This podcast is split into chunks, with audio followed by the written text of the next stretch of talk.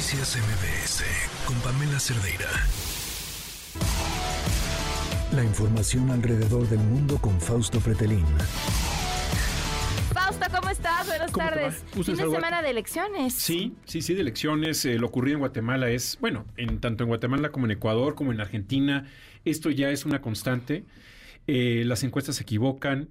Eh, personajes que no se conocían bien hace dos semanas, tres semanas, ganan las elecciones. Eh, Bernardo Arevalo gana las elecciones en Guatemala. En la, primera, en la primera vuelta de las elecciones, hace un mes, mes y medio, estaba en octavo lugar en las encuestas Ok. gana el segundo lugar eh, en, en la primera vuelta y pasa. Y pasa a esta segunda vuelta y barre materialmente con Sandra Torres. Sandra Torres, hay que decirlo, ah, en el 2000 no, 2015 hizo trampa, Ujú. 2014, se divorció del presidente Álvaro Colón en su momento para tomar la estafeta. Quería ser presidenta. Y la constitución se lo prohibía O sea, no fue falta de amor, fue amor al poder nada fue más. demasiado amor y demasiado amor al poder. Ok. Entonces se le, se le hizo fácil, vamos a divorciarnos y esto, pues bueno, le damos a tole con el dedo a los guatemaltecos. Me suena a un funcionario de no somos nada, nada más vivimos juntos. Exactamente. Algo, por, algo parecido. Y bueno, pues un juez dijo, a ver, no se puede tomar el pelo de esa manera. Los guatemaltecos tumbaron su candidatura, pero bueno, es la tercera ocasión que se presenta. Muy conservadora. Tuvo que hacer una alianza con pues eh, católicos, cristianos y ejército y no sé con cuántos, ¿no? Más. Y Bernardo Arevalo tiene un perfil muy interesante. Inglés, sabe inglés, francés, portugués, eh, hebreo. Un personaje diplomático que fue embajador en España, eh, hijo del primer presidente constitucionalista de la época constitucional de Guatemala, 1945. Eh, y el tema fue la corrupción, Pamela. Mm. 2015-2016 en Guatemala, Otto Pérez Molina, presidente, Roxana Valdete, Va- Valdetti, vicepresidenta, son llevados a la cárcel por corrupción. La CICIG, que es esta, esta agrupación internacional contra la impunidad en Guatemala, eh, un brazo judicial de la ONU, los agarra en- con así con las manos en la masa, corrupción en las aduanas, en todas las aduanas en Guatemala. Sale el director del Banco Central de Guatemala directamente a la cárcel, varios ministros de ellos a la cárcel, y llega un cómico, un cómico que se llama Jimmy Morales. También estaba en cuarto, quinto lugar de las encuestas. En, ese país da la impresión de que, bueno, a lo largo de la primera etapa preelectoral hay una cancelación de candidaturas porque son inválidas, porque hay anomalías, porque hay corrupción. Entonces, le tumban a Jimmy Morales sus dos grandes contrincantes y él llega de, de colado, eh, gana las elecciones, pero gracias a la CICIG ganó las elecciones, pero él también fue corrupto. Su hijo, uno de sus hijos, uno de sus hermanos, total que trata de correr a la gente de la CICIG, así como, pues eh, me molesta que me estén revisando y mejor se van, ¿no? Eh, y llega Yamatei, el actual presidente, lo mismo. No le gusta la CICIG, lo- los corre a todos, eh, lo agarran también en actos de corrupción, eh, junto con algunos jueces, y eso da como resultado la victoria de Bernardo Arevalo.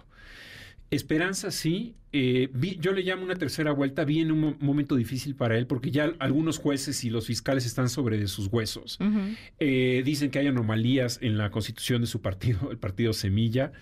Estas semanas serán importantísimas. Estados Unidos ya está observando y dice, si tumban la, la, victoria de Bernardo Arevalo, nosotros cancelamos la, la- la importación de azúcar, vamos a ir sobre, sobre varios funcionarios del gobierno de Yamatei. Es decir, ya hay unas vencidas internacionales entre Estados Unidos y Guatemala. Vamos a ver cómo reacciona Yamatei, vamos a ver cómo reacciona su fiscal y uno de sus jueces corruptos también que tiene. Entonces, eh, lo que ocurre en Guatemala es algo, algo muy importante para México porque es nuestro, nuestro vecino. ¿eh? O sea, no, no estamos hablando de, de Israel, estamos hablando de un país que es nuestro vecino. Y luego Ecuador, eh, Pamela, bueno, pues eh, también un personaje que estuvo en, en cuarto lugar, quinto lugar de las encuestas, eh, se va colando paulatinamente y se va enfrentando a lo que aterroriza a todo el país, que fue un magnicidio, la- el magnicidio de Villavicencio hace dos semanas, en donde el partido de Villavicencio, hay que decirlo, quedó en segundo lugar en el Congreso, con el mayor número de escaños, luego de la formación de Rafael Correa. Y este personaje, eh, Daniel Novoa, Es más famosa su esposa que él. Es TikToktera. Es, eh, es, eh, pues una youtuber famosa, modelo, bla, bla, bla. Podría ser gobernador de Nuevo León. Podría ser gobernador de Nuevo León, ¿eh? Exactamente. Gracias a ella, pues él, él surge, ¿no? Del anonimato, pues sí, millonario, hijo de un empresario bananero, muy famoso en el mundo de los negocios, pero nadie lo conoce. Y de repente se va colando y llega a la segunda vuelta. Ayer queda en segundo lugar. Luego de que eh, Luisa González quedara en primer lugar. Luisa. González es triste, pero es conocida porque es del partido de Rafael Correa. Mm. Es decir, es más conocido él que es prófugo de la justicia, que comete actos de corrupción, que está en, en Bélgica, huido, eh, que ella. Pero de alguna manera, bueno, llega a un momento difícil, eh, difícil en el sentido de que eh, la situación de la inseguridad en el país después del magnicidio pues eh, no cesa.